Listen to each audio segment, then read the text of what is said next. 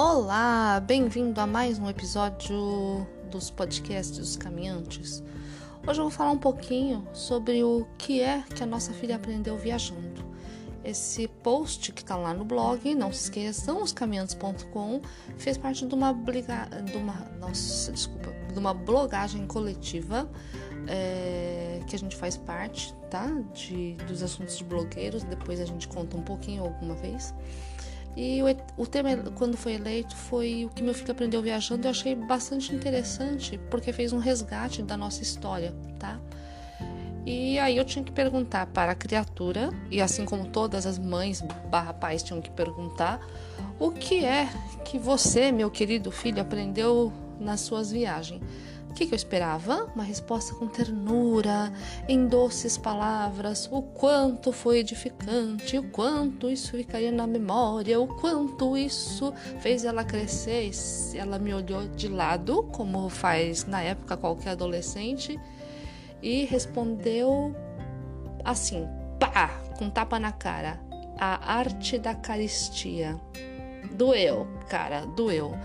Então, na época eu escrevi isso, né, que a maioria dos blogueiros ainda estavam é, com crianças pequenas, mas a Júlia já era grande quando eu perguntei isso, tá? Então, de novo, a pergunta que eu sempre fiz e ainda faço até hoje, ela é assim sossegada ou sempre foi porque ela era naturalmente sossegada ou ela foi fruto da criação do ambiente, das, exper das experiências e das muquiranices do pai. Até hoje eu não sei e eu vou morrer sem saber, né? Mas eu vou falar o que, que, eu, que eu acho que. O, o que, que motivou ela ter essa resposta assim, na ponta da língua, tá? Então, assim, a gente nunca foi rico, rico, né? Apesar que riqueza e quantidade de dinheiro acumulado é uma questão bastante subjetiva e varia de pessoa para pessoa. Nem no núcleo familiar, né? No seu núcleo familiar, a gente não vai ter concordância em 100% o que é ser rico ou não, certo? Então, tirando a subsistência, a subsistência básica, a gente nunca foi de gastanças loucas, né? Eu não vou ficar fazendo mimimi aqui, mas assim, eu não compro roupa, sapato, maquiagem não vou para salão de beleza, não vou para manicure, a gente não tem mais ajudante em casa faz um tempinho. E assim, quando a situação melhora um pouquinho, a gente vai comprar coisas? Não, a gente gasta em viagens. Então a primeira coisa que eu acho que a Júlia sentia desde pequenininha era isso, né? A gente economiza aqui, puxa o freio dali, não frequenta e não ostenta as coisas, né? Que as amigas e parentes da mesma idade têm mas ela viaja e viajou bastante, né? Gostaríamos que tivesse sido muito mais, mas comparando, apesar que eu odeio isso de comparação, a gente proporcionou e proporciona ainda algumas coisas para nós e para elas, né? Então, vai, vamos lá. O que que ela aprendeu com as viagens? Vamos lá. É, e aí eu preciso falar, vocês sabem disso, que a gente é meio trilheiro mochileiro, né? Então, eu acho que é um pouquinho diferente do, do povo normal, tá? Primeira coisa que ela aprendeu é a ter persistência e a palavrinha da moda hoje, que é a resiliência. Então, caminhar pensando bem não é nada assim tão gostoso para criança, pensa, né? É, eu adoro essa expressão de um guia da Chapada dos Guimarães, um senhor já idoso, parece que ele já faleceu inclusive, mas ele falava que para criança caminhar é agonia e sofrimento. Tem bicho, tem calor, tem cansaço, tem sede, tem fome.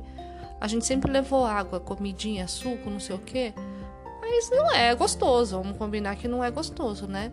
Então, é, é, ela aprendeu que depois do, de algum período de cansaço ou de sofrimento, tinha recompensa depois, que era um cacho, uma cachoeira, um, um banho num poço de água gelada, uma comida gostosa, né?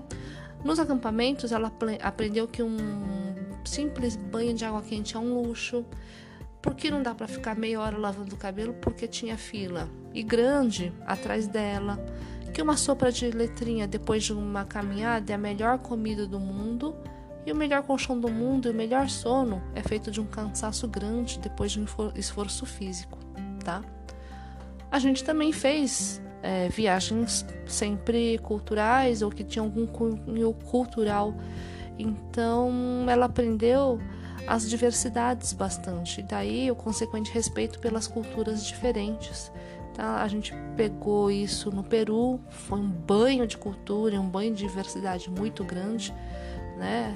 A avaliação de diversidade, de comida, de pessoas, de de todas essas diferenças dessa diversidade, então ensinou muita coisa para ela, né?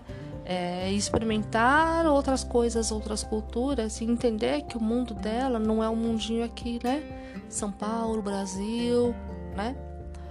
É, um outro item é o aprendizado de forma geral, né? acredito que o aprendizado da língua deva ter sido alavancado pelas viagens. Ela já tinha uma facilidade anterior, né? Criança tem mesmo, adolescente tem, mas ela pegava as coisas muito rápido. Então, nas viagens, onde ela tinha que aplicar de verdade o que ela aprendeu, é onde dava um up. Só que no, da mesma forma que ela era esperta, ela, ela era severa bastante comigo e com o pai, né?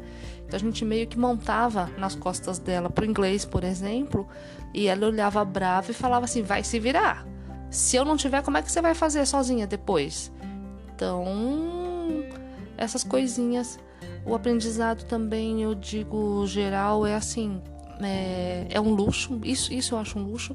Ela falou, por exemplo, que em geografia ela não precisava ficar decorando coisas, porque ela lembrava, ela simplesmente lembrava das coisas. Então, exemplo, ah, o Pampas, né, no, no, na região sul do Brasil, ela lembrava exatamente o que era, porque ela havia visto. Então, ela não precisava decorar o que era, porque ela sabia o que era. Então, essas, assim, é, é, é um resumão, né, do, do que foi uma vida aí de 17, 18 anos até ela sair de casa. E eu acho que tudo isso também acabou formando o caráter e, a, e, e moldando o que ela gostaria de fazer para estudo e o que ela está fazendo agora. Tá bom? Acho que hoje é só. Até a próxima, gente. Um beijão.